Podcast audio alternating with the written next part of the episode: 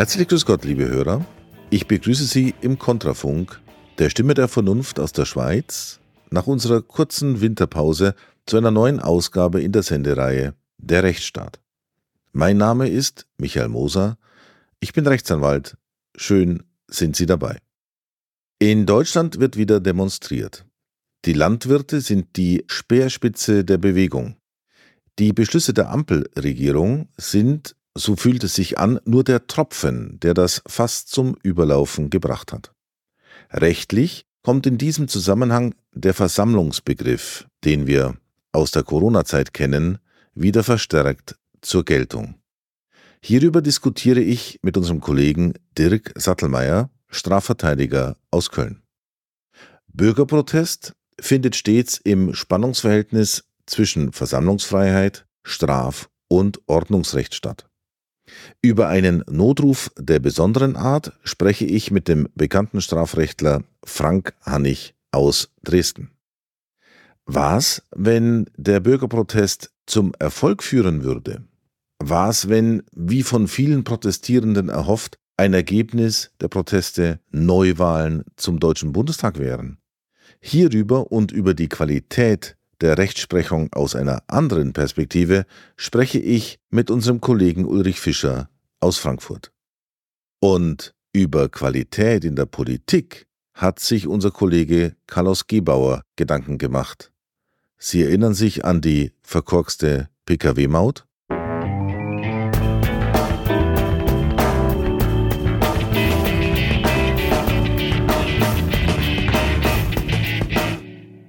Ist es rechtlich schon eine Versammlung, wenn ich mich mit Freunden und Bekannten auf Klappstühlen zusammensetze und Tee oder Kaffee trinke, Brötchen oder Stullen esse? Wie sagen die Juristen so gerne? Es kommt darauf an. Das Kaffeekränzchen zu Corona-Zeiten brachte die Teilnehmer vor Gericht.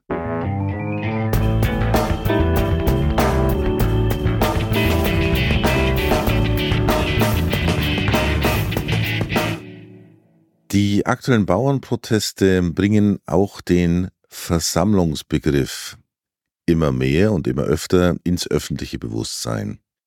Und insofern freue ich mich, Herr Kollege Sattelmeier, dass Sie berichten können, der Sie zahlreiche Verfahren, die mit dem Versammlungsrecht in Verbindung stehen, sowohl vor Strafgerichten als auch im Bußgeldverfahren vor Amtsgerichten hatten. Da gibt es einen reichen Fundus. Was haben Sie uns heute zu berichten? Ich habe in dem Zusammenhang eines der irrsinnigsten Urteile, die ich erwirkt habe, in Anführungsstrichen, mitgebracht aus dem Amtsgericht Langenfeld. Und ich habe auch vor ein paar Wochen erst die schriftliche Begründung bekommen zum Hintergrund. Es ging ein sogenanntes Klappstuhlfrühstück. Da haben sich im Mai 21 ein paar Leute getroffen auf einen Aufruf in den sozialen Medien hin und haben gesagt, wir sind gegen die Corona-Maßnahmen, haben sich das so gedacht und haben ihre Stühle mitgebracht, haben sich auf einen Marktplatz in Langenfeld gesetzt und dann still und leise vor sich hin Kaffee getrunken, vielleicht auch Kuchen gegessen. Es waren insgesamt 16 Personen, die haben dann da gesessen, auch bei gutem Wetter. Und dann kam die Polizei und sagte, das ist ja hier nicht erlaubt, hat die Teilnehmer dort aber gewähren lassen. Und mein Mandant wurde dann informatorisch befragt und hat gesagt, das ist hier keine Versammlung. Gleichwohl haben die Beamten dann eben alle Personalien aufgenommen und alle Teilnehmer wurden mit einem Bußgeld belegt und zwar nach dem Paragraphen 28b Infektionsschutzgesetz in Verbindung mit der damaligen Corona-Verordnung. Und es wurde gesagt, dass sie gegen das Ansammlungsverbot verstoßen haben. Das heißt, es war damals ja nicht erlaubt, sich mit mehr als zwei Haushalten zu treffen. Und das wurde ihnen halt unterstellt. Und sämtliche Teilnehmer wurden dann eben mit einem Bußgeld in Höhe von 250 Euro belegt. Und das wurde dann bereits vor über einem Jahr schon erstmalig vor Gericht verhandelt. Da wurden dann die Personen, die Teilnehmer dann im Viererpack sozusagen vor Gericht gezerrt. Es saßen dann vier Betroffene auf der Anklagebank und habe mich eben um das Versammlungsrecht gekümmert, indem ich da mal darauf hingewiesen habe, dass das hier eine Versammlung war. Der Versammlungsbegriff, den das Bundesverfassungsgericht vorgibt, ist relativ eindeutig und nach meiner Ansicht hat eben das Ganze hier, was da stattgefunden hat, den Versammlungsbegriff erfüllt, sodass dann die Teilnehmer unter den Schutz des Versammlungsrechts fielen und eben nicht sanktioniert werden konnten für eine vermeintliche Ansammlung. Damals endete die Verhandlung, in der ich war, dann mit einem Befangenheitsantrag gegen den Richter, sodass dann erneut verhandelt wurde, auch bei demselben Richter, bei dem dann auch ein Oberstaatsanwalt zugegen war und der Leiter des hiesigen Ordnungsamtes. Also eine richtige Maschinerie wurde da sozusagen aufgefahren in einem, nochmal, Bußgeldverfahren.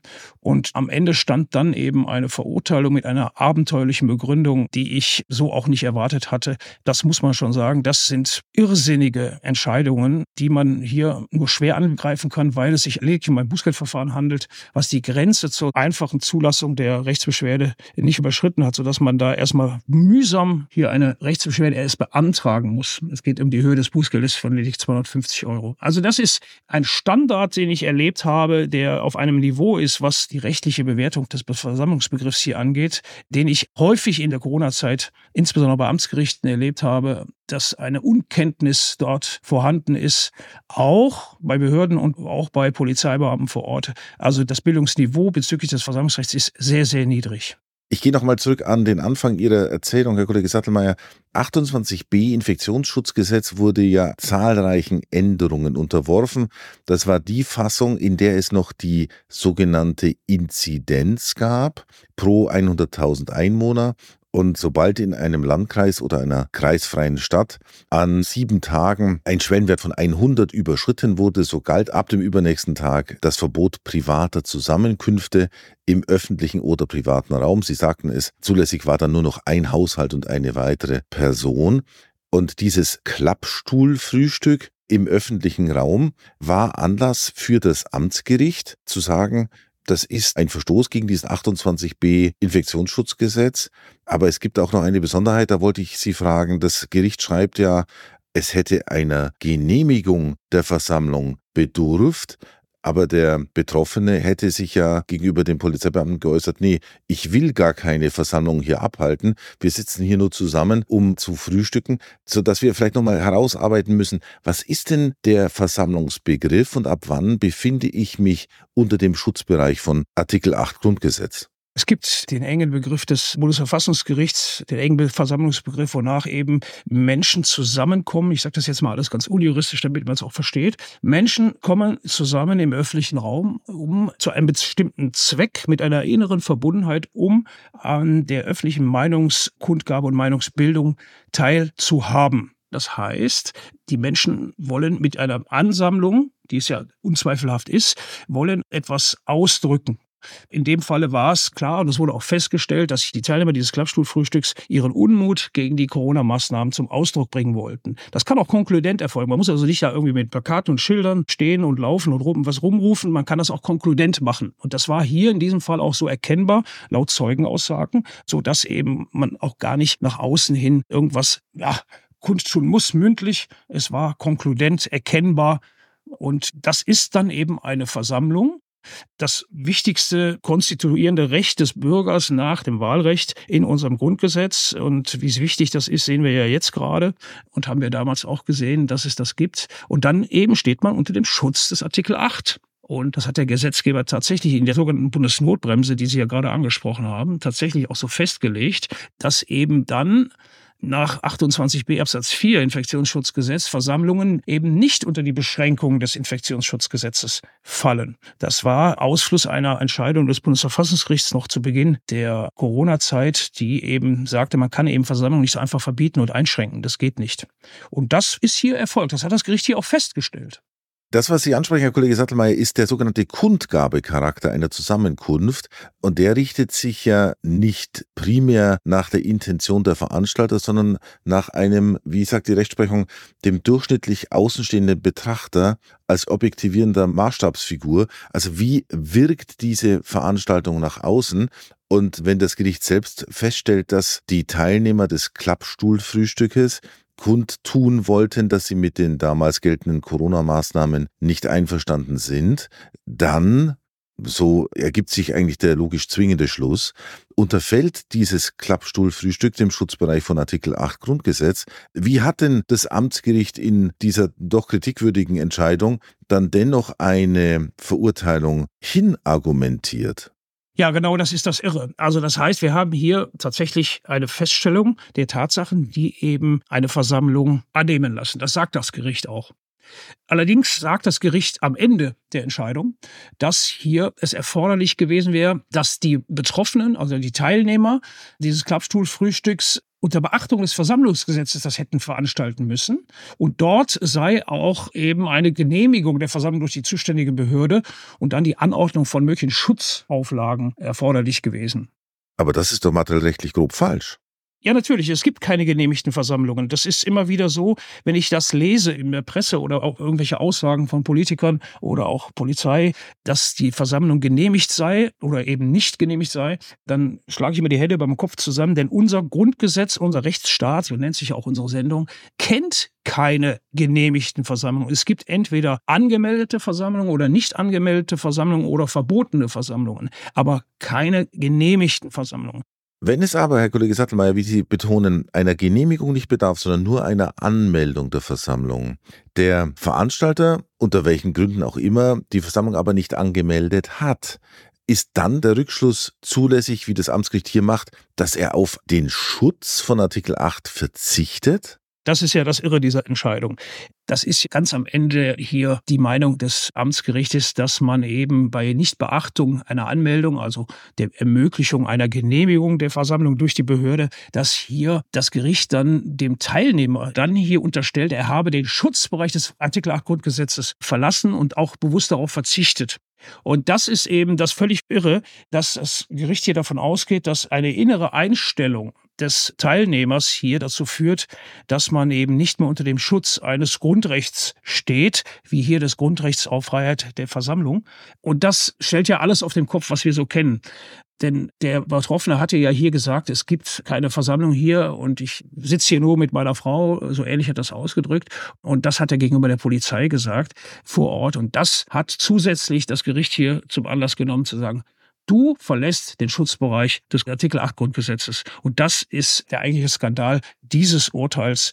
Denn wenn das Schule macht, dann ist das in meinen Augen jedenfalls eine erhebliche Gefährdung der Versammlungsfreiheit.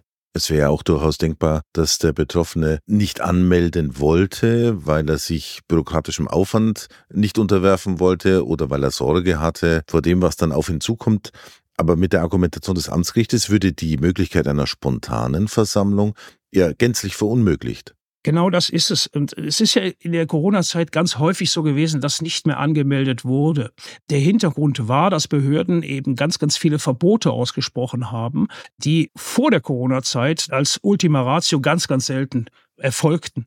Das Verbot einer Versammlung ist das letzte Mittel, was eben nur dann zum Tragen kommt, wenn eine erhebliche Gefährdung der öffentlichen Sicherheit mit an Sicherheit grenzender Wahrscheinlichkeit eintreten wird. Und das war immer ganz schwer für Behörden nachzuweisen. Und vor Corona-Zeit haben die Gerichte auch solche Verbote sehr häufig gekippt. Das hat sich komplett geändert.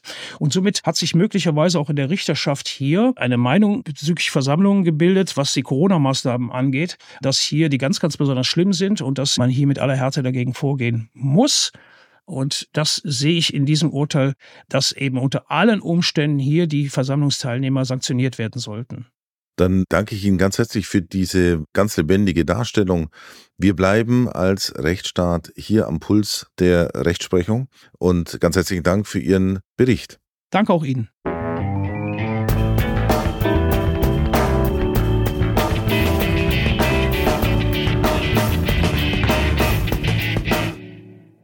Die Bauernproteste erzeugen öffentliche Aufmerksamkeit und das Interesse der Ordnungs- und Polizeibehörden in der Interaktion zwischen Demonstranten und Behörden. Der Strafrechtler und Online-Journalist Frank Hannig aus Dresden hat einen Bauernnotruf eingerichtet. Über seine Erfahrungen aus einer Woche gesamtdeutschen Protests hören wir jetzt.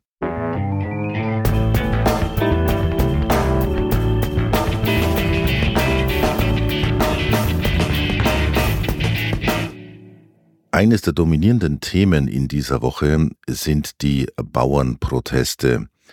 Ob man so weit zurückgehen kann, um das historische Vorbild des ziemlich genau vor 500 Jahren stattgehabten Bauernkrieges zu zitieren. Soweit möchte ich nicht gehen. Nur zur Erinnerung an die Historie. 1524 führten die damaligen Bauernaufstände zu den sogenannten zwölf Artikeln von Memmingen, die eine Art früher Deklaration der Menschenrechte sind. In einem vielleicht ähnlichen Zustand befinden wir uns in Deutschland aktuell. Und der Kollege Frank Hannig aus Dresden von Hannig Recht hat einen sogenannten Bauernnotruf aufgesetzt, eine sogenannte Hotline, bei der sich Landwirte, Betroffene, Initiatoren von Veranstaltungen melden können. Zur Transparenz gebe ich zu erkennen, dass Kollege Hannig und ich einander schon seit etwa zwei Jahren kennen, einander kollegial verbunden sind und wir beim kollegial-freundschaftlichen Du gelandet sind, dass wir für dieses Gespräch auch aufrecht erhalten. Und ich selbst unterstütze diesen Bauernnotruf. Ich nehme also teil als beratender Anwalt. Frank, eine Frage vorweg. Wie ist der Zuspruch zum Bauernnotruf und wie sind die Erfahrungen der dort beratenden Kolleginnen und Kollegen, was das Verhalten ist der Polizei, der Ordnungsbehörden im Hinblick auf die Initiatoren der Veranstaltungen, der spontanen und der angemeldeten Versammlungen. Was kannst du ganz aktuell berichten? Also man muss zunächst dazu sagen, dass dieser Notruf ja entstanden ist aus der Erfahrung vieler der Corona-Proteste, wo wir als Strafverteidiger nämlich gemerkt haben, dass der demonstrationsunerfahrene Mittelstand oftmals in Konflikte mit der Polizei geraten ist, die gar nicht beabsichtigt waren. Ja, ich erinnere an den Fall einer Mandantin von mir, die Susanne, die Bilder gingen um die Welt. Eine ältere Dame, Bratschenlehrerin, ist übel zusammengeschlagen worden, weil sie geschrien hat und sich steif gemacht hat. Und das ist natürlich juristisch ein Widerstand gegen Vollstreckungsbeamte. Und deswegen ist sie so behandelt worden. Aber das wussten diese Leute ja nicht. Und aus dieser Befürchtung heraus, dass es bei den Bauern ähnlich ist, habe ich diesen Notruf initiiert. Aber man muss sagen, es ist nicht so. Die Bauern sind deutlich schlauer. Der Notruf hat zwar regen Zulauf und es fragen viele Leute, aber es gibt keine Gewaltexzesse, sehr, sehr wenig Verhaftungen oder in Gewahrsamnahmen. Im Wesentlichen rufen die Veranstalter von einzelnen Veranstaltungen an und stellen eher sachliche Fragen. Wie muss ich das machen? Soll ich jetzt hier was anmelden? Soll ich spontan was anmelden? Darf ich auf dem Weg zu einer Versammlung eine rote Ampel überfahren und so weiter? Das ist also ein absolut positives Feedback. Also gerade in Sachsen zum Beispiel, Riesenkompliment an die Polizei. Also ich bin ja in Sachsen jetzt hier drei Tage unterwegs gewesen, man hört es an meiner Stimme. Die sächsische Polizei ist super deeskalierend, super freundlich, unterstützt die Demo-Teilnehmer. Absolut sensationell wir können ja nur eine Hypothese anstellen, aber was ist denn der wesentliche Unterschied oder was macht denn den Unterschied aus, das Verhalten der Ordnungsbehörden und der Polizei gegenüber den Demonstranten zur Corona-Zeit?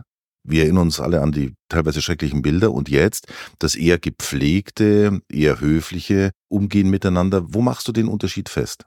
Also ich glaube, dass die Polizeiführung, die Einsatzleitung auch aus der Corona-Zeit selber Erfahrungen gesammelt haben. Und wir haben ein ganz krasses Problem gehabt in der Corona-Zeit. Oftmals waren Versammlungen nicht angemeldet, weil die Veranstalter Angst hatten, sich zu erkennen zu geben und ähnliches. Wir haben das damals ja schon gesehen. Viele von uns Anwälten wussten ja, dass das so nicht geht.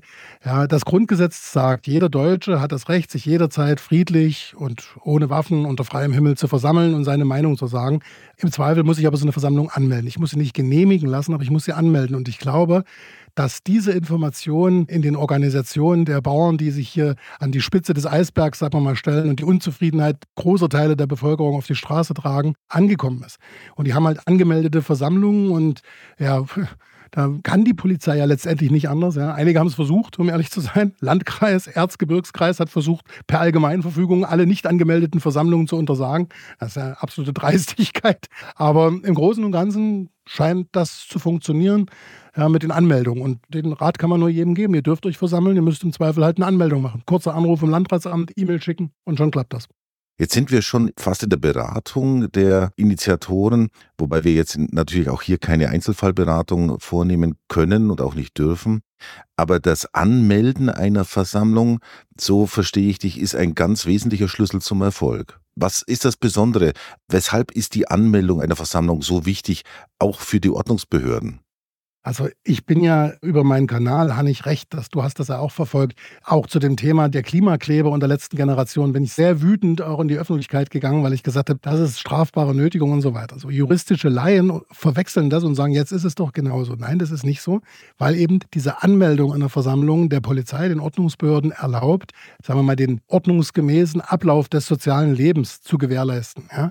Also es ist jetzt halt nicht spontan irgendwo plötzlich in eine Stadtautobahn in Berlin gesperrt und Krankenwagen, Feuerwehr und ähnliches kommen nicht durch, sondern bei einer angemeldeten Versammlung weiß die Polizeibehörde, das Ordnungsamt in der Regel, aha, also ab morgen dort und dort wird eine Autobahnzufahrt gesperrt, ich schicke dort mal einen Streifenwagen hin, so habe ich es hier in Sachsen erlebt.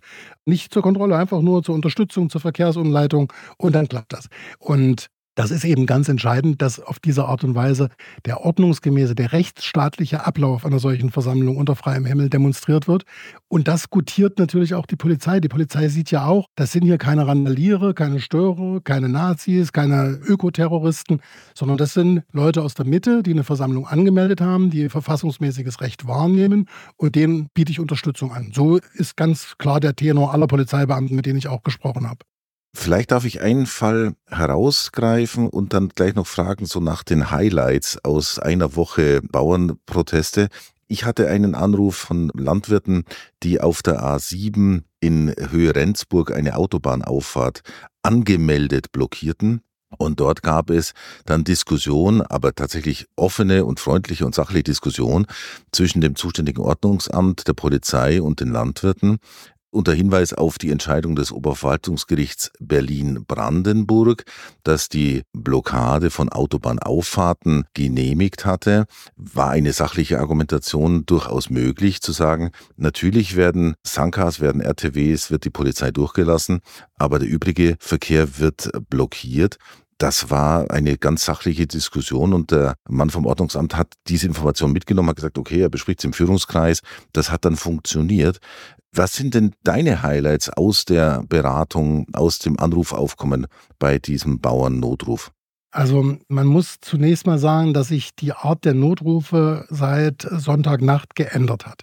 Am Sonntagabend gab es tatsächlich polizeiliche Maßnahmen, die ich für unzulässig halte. Aber gut, das müssen dann die einzelnen Kollegen vor Ort klären. Also wir betreiben ja diese Hotline und leiten das an Anwälte weiter. Schönen Dank übrigens an alle Kollegen, auch an dich. Wir sind hier über 50 Anwälte deutschlandweit mit verschiedenen Qualifikationen und verschiedenen Sprachen. Von Holländisch bis Tschechisch können wir helfen. Am Anfang gab es also sogar Beschlagnahmen. In Bayern sind mehrere Traktoren beschlagnahmt worden. Das halte ich persönlich so vom Gefühl her eigentlich für Schikane. Ja. Man hat also einen Bauern an einer Autobahnraststätte Seite aufgehalten und der hat gesagt, ich sage ja immer, reden ist Silber, Schweigen ist Gold, hätte er mal lieber nicht geredet.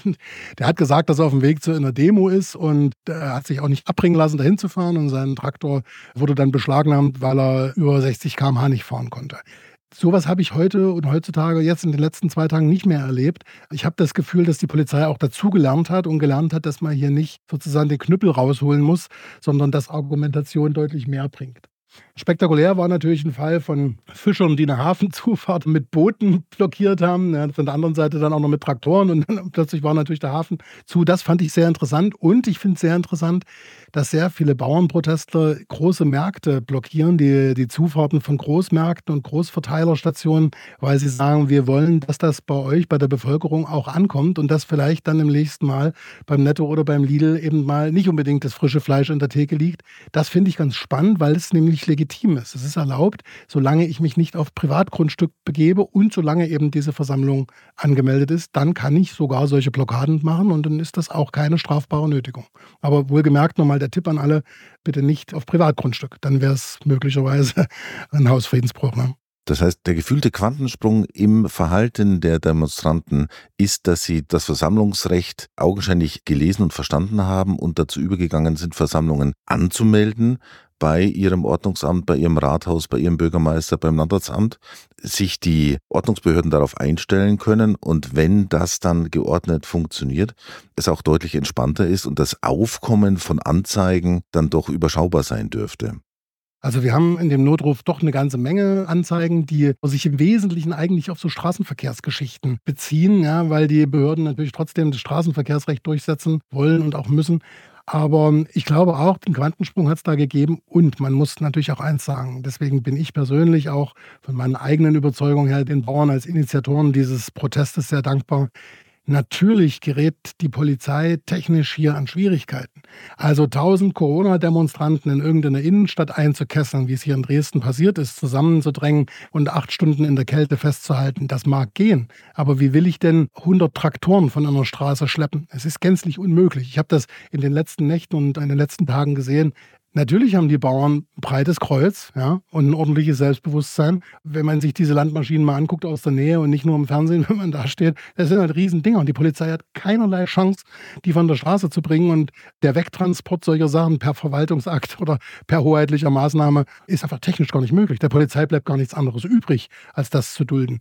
Und das finde ich cool, weil das macht, glaube ich, vielen Leuten im Mittelstand, vielen Unternehmern, vielen Selbstständigen Mut zu sagen, naja, also man kann doch seine Meinung noch sagen in dem Land. Es ist nicht so, dass alles hier verboten ist, wie man so in den sozialen Medien manchmal sieht. Nein, nein, man kann sein Versammlungsrecht schon noch ausüben und wenn wir Glück haben, wird das auch bei den Regierungen gehört.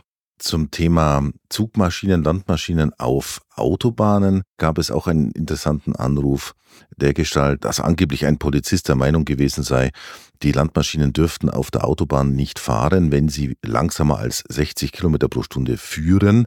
Da war dann der Hinweis wohl sehr zielführend, dass die bauartbedingte Höchstgeschwindigkeit mindestens 60 Kilometer pro Stunde sein muss, aber man keinesfalls ständig schneller als 60 fahren muss. Das geht ja unter Umständen auch gar nicht, je nach Verkehrsaufkommen. Also mit manchen sehr einfachen Erklärungen konnte das Geschehen dann auch wieder entspannt werden. Oder ein anderer Fall war, ein historischer Traktor auf einer Bundesstraße im Allgäu, der tatsächlich nur 20 oder 25 kmh fahren konnte, war an der Spitze eines Konvois. Die Polizei bemängelte das dann.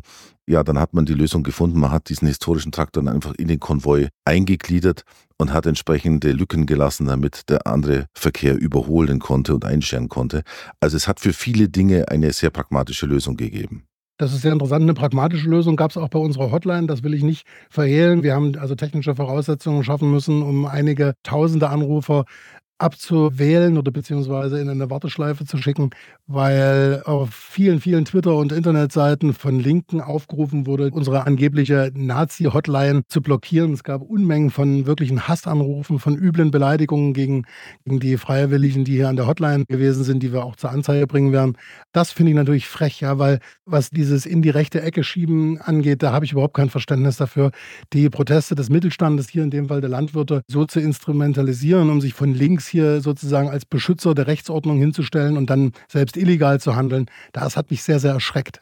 Also es wurden zum Beispiel auf unsere Telefonnummer, auf die Nummer der Hotline, wurden Unmengen von Essensbestellungen ausgelöst, ja, deutschlandweit. Pizza und Döner und indisches Essen. Aber was die Idioten, die das fahren lassen, nicht gewusst haben oder nicht bedacht haben, weil sie offensichtlich wirklich nicht sonderlich schlau sind. Die Leidtragenden sind natürlich die Pizzaboten und die Lieferando-Boten, die dann an irgendeine Fantasieadresse geschickt wurden, einen Korb voll Essen dabei hatten und dort keinen angetroffen haben. Ja. Also solche Aktionen sind nach hinten losgegangen, Gott sei Dank. Aber es zeichnet in meinen Augen auch ein Bild von unserer Gesellschaft, dass ein sehr sachlicher, juristischer Notruf, ja, an dem Anwaltskollegen jeder politischen Couleur teilnehmen, einfach um zu unterstützen und zu helfen, auch von links ganz klar politisch missbraucht wird. Schade drum, ehrlich gesagt. Dabei ist die rechtliche Unterstützung ein Anspruch von Verfassungsrang. Das ist nämlich Ausfluss des Rechtsstaatsprinzips, womit wir beim Titel unserer Sendung sind.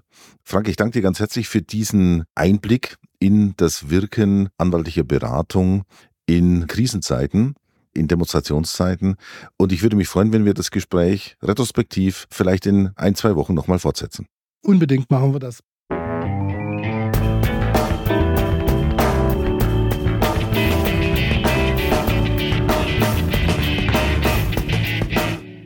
Ein Ziel der Proteste der Bauerndemonstrationen ist das Ende der Ampelregierung.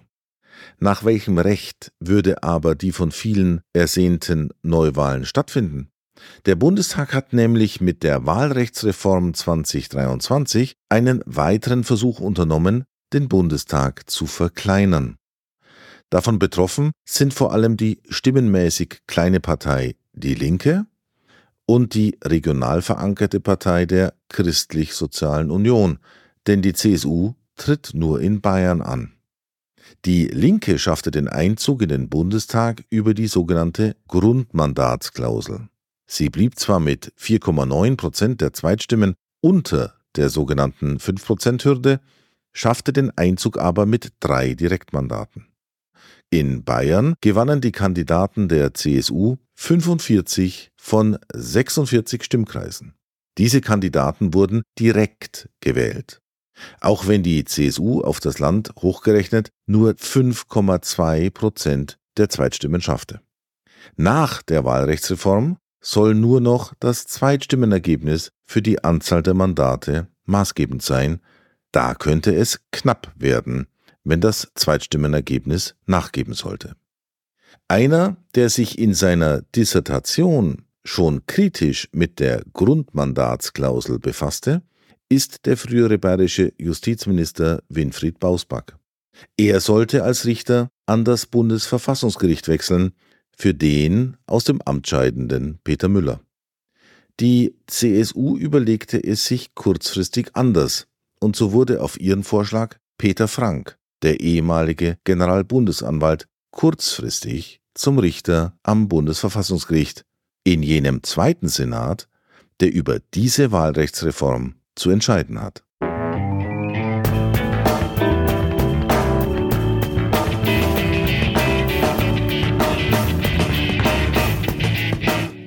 Herr Kollege Fischer, käme es jetzt zu einem inszenierten konstruktiven Misstrauensvotum gegen die Regierung Scholz-Habeck und würde die Parlamentsmehrheit das Vertrauen entziehen, dann wäre der Weg offen zu Neuwahlen. Aber nach welchem Gesetz würden denn diese Neuwahlen stattfinden und welche Konsequenzen hätte das für die Zusammensetzung des neuen Bundestages? Das ist nicht nur politisch, sondern auch rechtlich eine interessante Frage, denn wir haben ja seit Mitte letzten Jahres ein völlig neu gestaltetes Wahlrecht. Das ist, obwohl viele den Herrn Bundespräsidenten aufgefordert hatten, von seiner Prüfungskompetenz, was die Verfassungsmäßigkeit von Gesetzen angeht, Gebrauch zu machen und die Unterschrift unter dieses neue Wahlgesetz zu verweigern, in Kraft getreten und es wäre, nach jetzigem Stand der Dinge, dieses neue Wahlrecht, nach dem gewählt werden müsste. Aber schon unmittelbar nach Gesetzesbeschluss wurde Verfassungsklage gegen dieses neue Gesetz eingelegt, und zwar sowohl von der CSU als Partei als auch vom Land Bayern durch die Landesregierung, Verfassungsorgan, als auch durch die Partei Die Linke. Und nun ist auch noch die CDU-CSU-Fraktion auf diesen Wagen aufgesprungen und hat vor einigen Tagen ebenfalls eine Organklage beim Bundesverfassungsgericht gegen das neue Wahlrecht angestrengt. Eine solche Organklage und Verfassungsbeschwerde ist ja schön und gut. Wir haben es aber immer wieder auch erlebt, dass das höchste deutsche Gericht den Dingen nicht unbedingt die Priorität zukommen lässt, die man sich als kritischer Beobachter von der Seitenlinie wünschen würde. Sprich, was hilft ein Organstreitverfahren, wenn es erst in zwei Jahren entschieden würde? Da haben Sie natürlich völlig recht und das wirft ein ganz bedenkliches Schlaglicht auf unser Wahlsystem im Kontext mit der Kontrollüberprüfungsinstanz, nämlich dem Bundesverfassungsgericht. Wir haben es ja erlebt, wie lange es gedauert hat, anders als in Berlin, da hat es auch schon lange genug gedauert, nämlich ein Jahr, im Bund zu der Feststellung zu gelangen, dass die Bundestagswahl in Berlin nicht ordnungsgemäß war. Über zwei Jahre hat es gedauert. Wir haben das gleiche Phänomen erlebt bei der Thematik Bundeskanzlerin Merkel und Thüringenwahl. Da hat man so lange gewartet, bis das Thema politisch nicht mehr relevant war. Und das ist ein ganz entscheidender Punkt, der in der jetzigen Rechtsstaatsarchitektur problematisch ist, nämlich die Frage, ist es wirklich rechtsstaatlich sinnvoll, dem Bundesverfassungsgericht die lange Leine in der Terminierung zu geben, oder müssten es hier nicht Vorgaben, zumindest rechtspolitische Vorgaben geben, dass solche Entscheidungen möglichst schnell und prioritär und vor anderen Entscheidungen getroffen werden? Denn die Einlegung einer Organklage, Verfassungsbeschwerde oder was auch immer hat ja keine aufschiebende Wirkung. Allerdings denkbar wäre es, dass wenn es zu Neuwahlen käme, das Bundesverfassungsgericht eine einstweilige Anordnung treffen könnte. Allerdings wäre das natürlich ein hochproblematisches Signal im Rahmen der verfassungsmäßigen Gewaltenteilung. Wenn ich mir auf der Internetseite des Bundesverfassungsgerichts die Zusammenstellung der wichtigen Verfahrensarten ansehe, so finden sich dort natürlich die Verfassungsbeschwerden und die Organstreitverfahren, der sogenannte Bund-Länderstreit, abstrakte und konkrete Normenkontrollen, Parteiverbotsverfahren, Wahlprüfungsbeschwerden, einstweiliger Rechtsschutz Das sind die wichtigsten Verfahrensarten. Aber der Gesetzgeber hat es bisher nicht für erforderlich gehalten, beispielsweise im Bundesverfassungsgerichtsgesetz eine Priorisierung der Verfahren vorzunehmen, die ja auch schwierig vorzunehmen wäre, weil es ein Eingriff in die richterliche Unabhängigkeit darstellen würde. Ja, das erste wäre, dass man an das juristische Selbstverständnis der Verfassungsrichter und an ihr doch hoffentlich vorhandenes Gefühl, im Spannungsfeld von Politik und Recht richtig zu handeln, dass sie dies zur Anwendung bringen, wenn sie es haben und wenn sie es nicht haben, es entwickeln. Denn es ist doch nicht allzu schwer zu überlegen, dass eine Wahlprüfungsbeschwerde, die über die Zusammensetzung eines Bundestages entscheiden soll, und möglicherweise dazu führt, dass der Bundestag nicht richtig zusammengesetzt ist und damit alle Gesetze nicht demokratisch legitimiert waren, dass ein solches Verfahren eine relativ hohe Priorität hat, verglichen mit anderen Streitigkeiten darüber beispielsweise, ob diese oder jene vergangene Verhaftung richtig oder dieser oder jener Durchsuchungsbeschluss richtig war. Das ist an sich keine intellektuelle Hexerei. Das kann man mit etwas vernünftigem Angehen und gesunden Menschenverstand auch ohne gesetzliche Regelung machen. Aber wenn es dann eben nicht geht, dann müsste man eben festlegen, und da sehe ich überhaupt kein Problem, alle wahlrechtsbetroffenen Fragen müssen innerhalb eines Jahres entschieden sein. Punkt. Dieser unerklärliche Langmut des Bundesverfassungsgerichtes kann ja durchaus auch aus politischer Verbundenheit zu den Donatoren dieser Position argumentiert werden. Denn das Wahlverfahren der Richter zum Bundesverfassungsgericht ist ja immer wieder Gegenstand substanzieller fachlicher Kritik. Wir hatten es ganz aktuell, die Richterin Wolf Kessal nach Ablauf der zwölf Jahre und Peter Müller, der frühere Ministerpräsident des Saarlandes, schieden aus dem Amt aus und nachgerückt sind der alte Generalbundesanwalt Peter Frank, dessen Nachbesetzung noch vakant ist.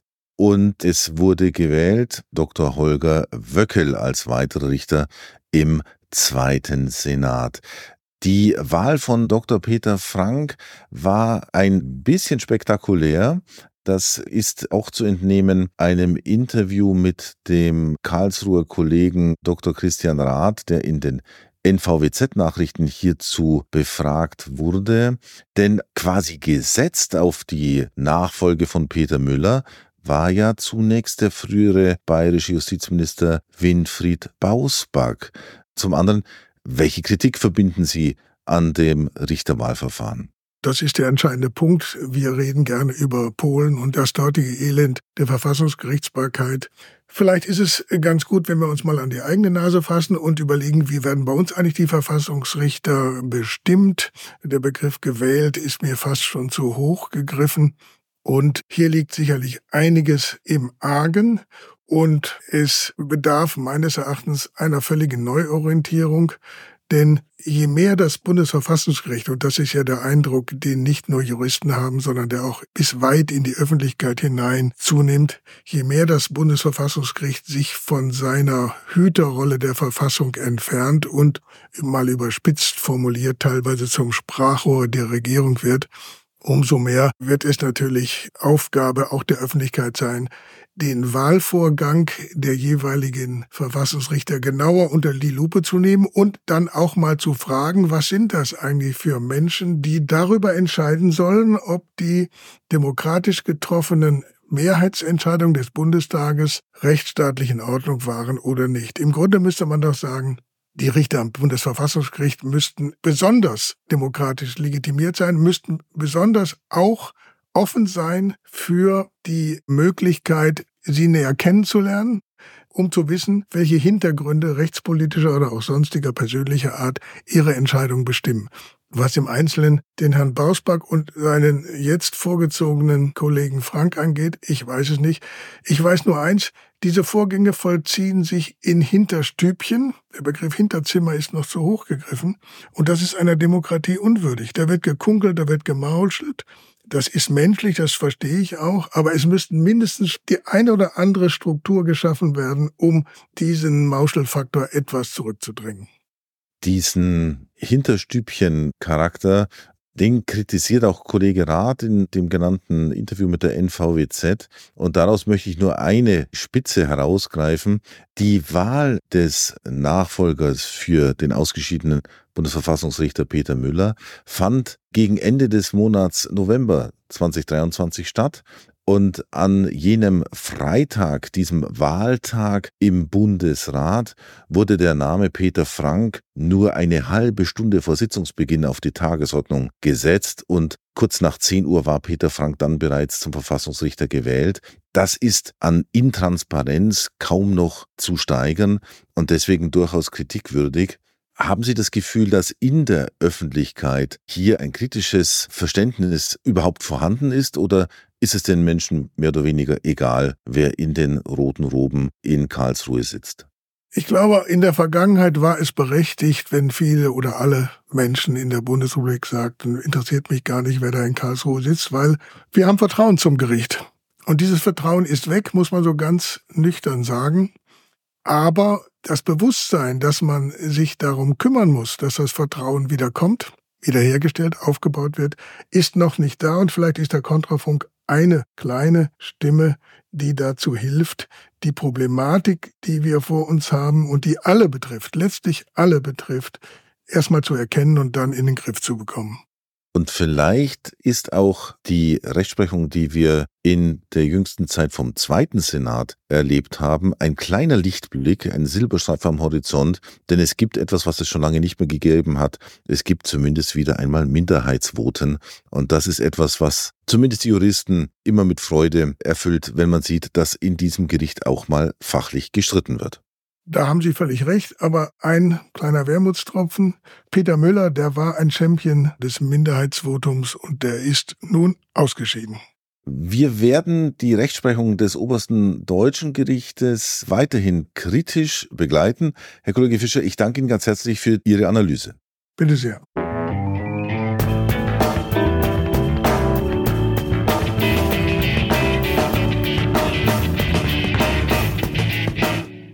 Erinnern Sie sich noch an die sogenannte Pkw-Maut?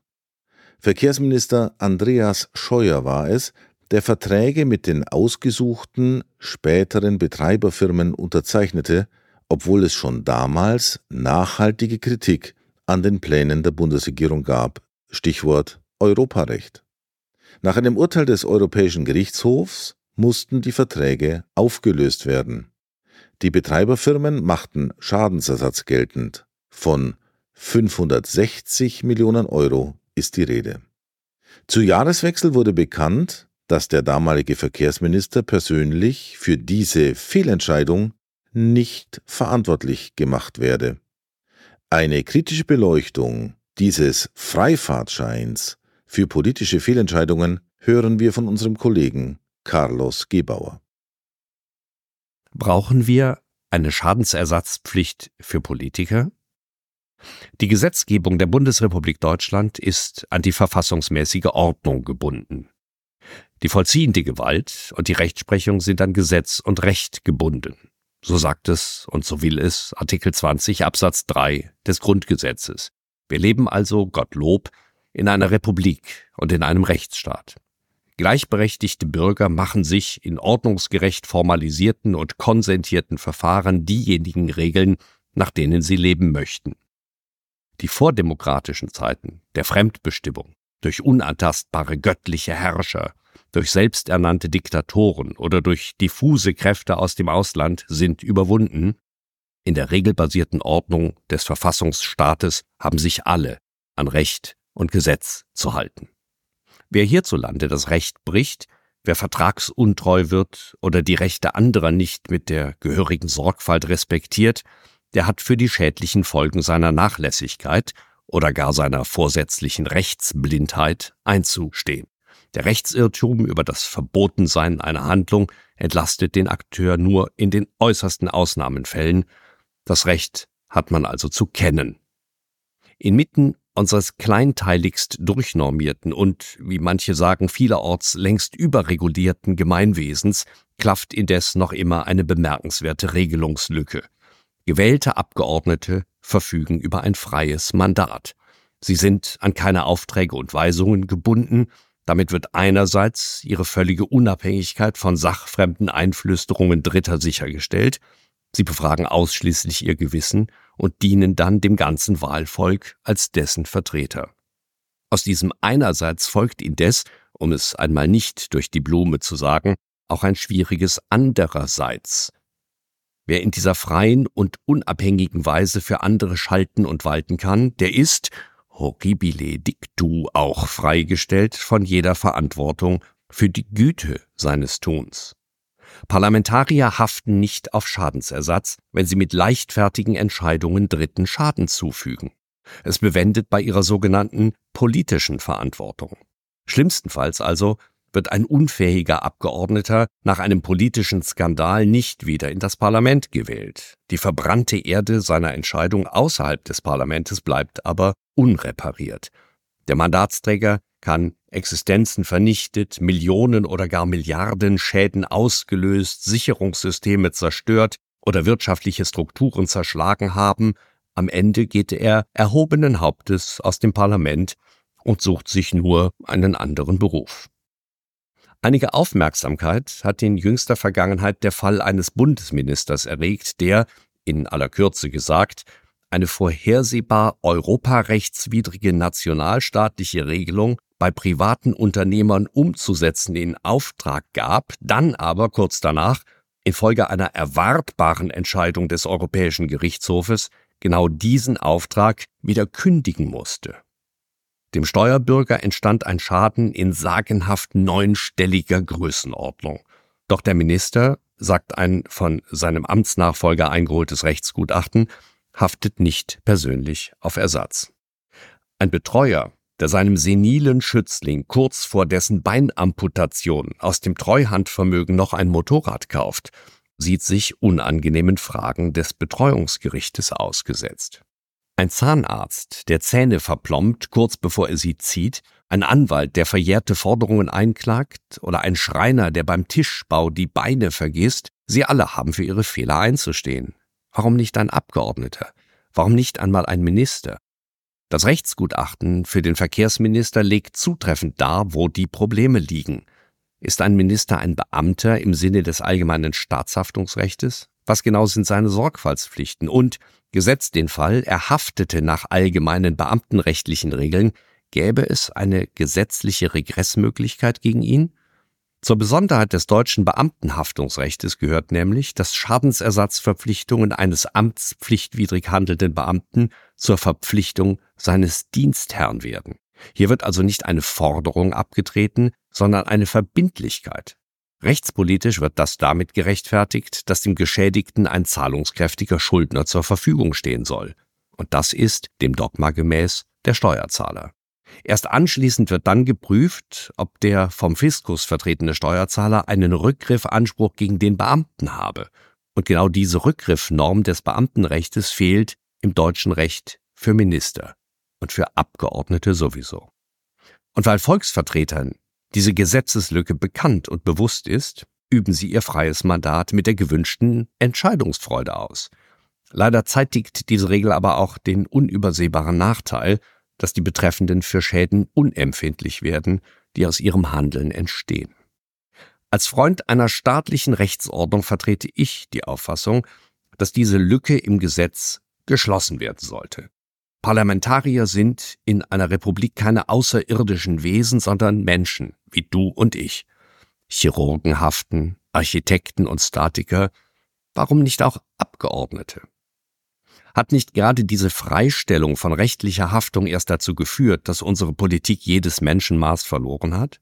Welcher verantwortungsbewusste Mensch würde über Milliardenausgaben entscheiden wollen, wenn er wüsste, dass das im Zweifel auch für ihn persönlich Konsequenzen haben kann? Ich nehme an, die Ausgabenpolitik würde sehr schnell defensiver, bedachtsamer, sorgfältiger. Haftungsrecht ist, was meist übersehen wird, in allererster Linie Qualitätssicherungsrecht. Der Haftende tut alles, um seine Eigenhaftung zu vermeiden. Auf diese Weise verbindet Haftungsrecht die Interessen von Vertretern und Vertreterinnen in idealer Weise es wirkt zugleich besser als das vermeintlich schärfere Schwert des Strafrechtes. Denn was hat ein Geschädigter davon, wenn sein Schädiger im Gefängnis sitzt, statt Geld für die Schadenskompensation zu verdienen? Gäbe es einen Straftatbestand Steuerveruntreuung, dann müsste der Bürger zuletzt auch noch das Gefängnis bezahlen, in dem der Täter sitzt. Das hilft doch niemandem. Wie sollte eine Lösung des Problems aussehen? Ich schlage vor, nicht nur Minister, sondern Abgeordnete insgesamt ebenso ersatzpflichtig zu machen, wie es die gesetzlichen Vertreter einer Aktiengesellschaft nach dem Gesetz ihren Aktionären gegenüber sind.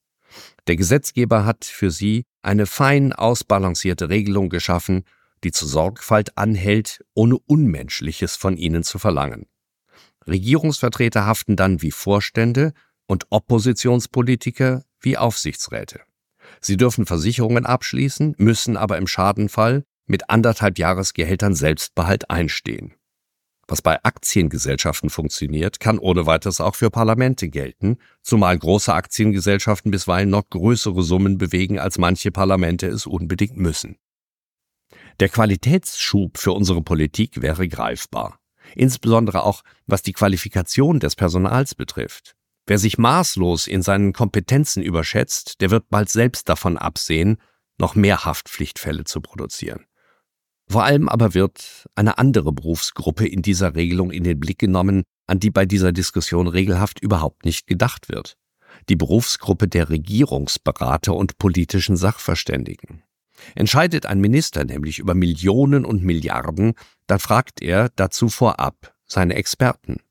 Weiß er künftig, dass er persönlich für die Güte seiner Arbeit haftet, wird er also darauf achten, seine Zuflüsterer auf die hinreichende Verbindlichkeit ihrer Beratungsleistungen zu verpflichten. Anders gesagt, er wird sich den Haftungsregress auf sie offen halten. Und genau das wird die Qualität der Politikberatung in fachlicher Hinsicht in völlig ungekannte Dimensionen boostern. Bei genauer Betrachtung erweist sich demnach, das freie, haftungsfreigestellte politische Mandat ist in seinem Kern eine Blankovollmacht für unzureichende Politikberatung. Denn Minister, die nicht haften, haben keine Regressansprüche gegen ihre eigenen Sachverständigen. Etablieren wir eine rechtsstaatliche Politikerhaftung, die unseren allgemeinen Rechtsregeln im Übrigen entspricht, werden Politikberater endlich auch Berater des Wahlvolkes und der Steuerzahler selbst. Politikerhaftung holt diese Experten mit an Bord. Der Rechtsstaat dehnt sich also dann auch auf sie aus. Um es mit dem gehörigen Pathos eines Freundes des Rechtes zu sagen, so schließen wir eine der letzten Lücken, die im Übergang vom Ancien Regime zur Republik noch verblieben waren.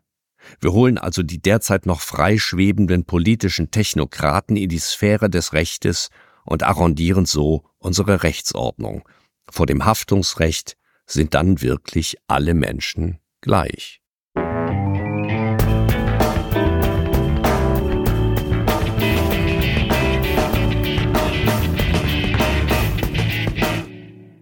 Das war unsere Sendung Der Rechtsstaat im Kontrafunk. Mein Name ist Michael Moser. Unsere nächste Ausgabe hören Sie am kommenden Freitag um 10 Uhr. Auf Wiederhören im Kontrafunk.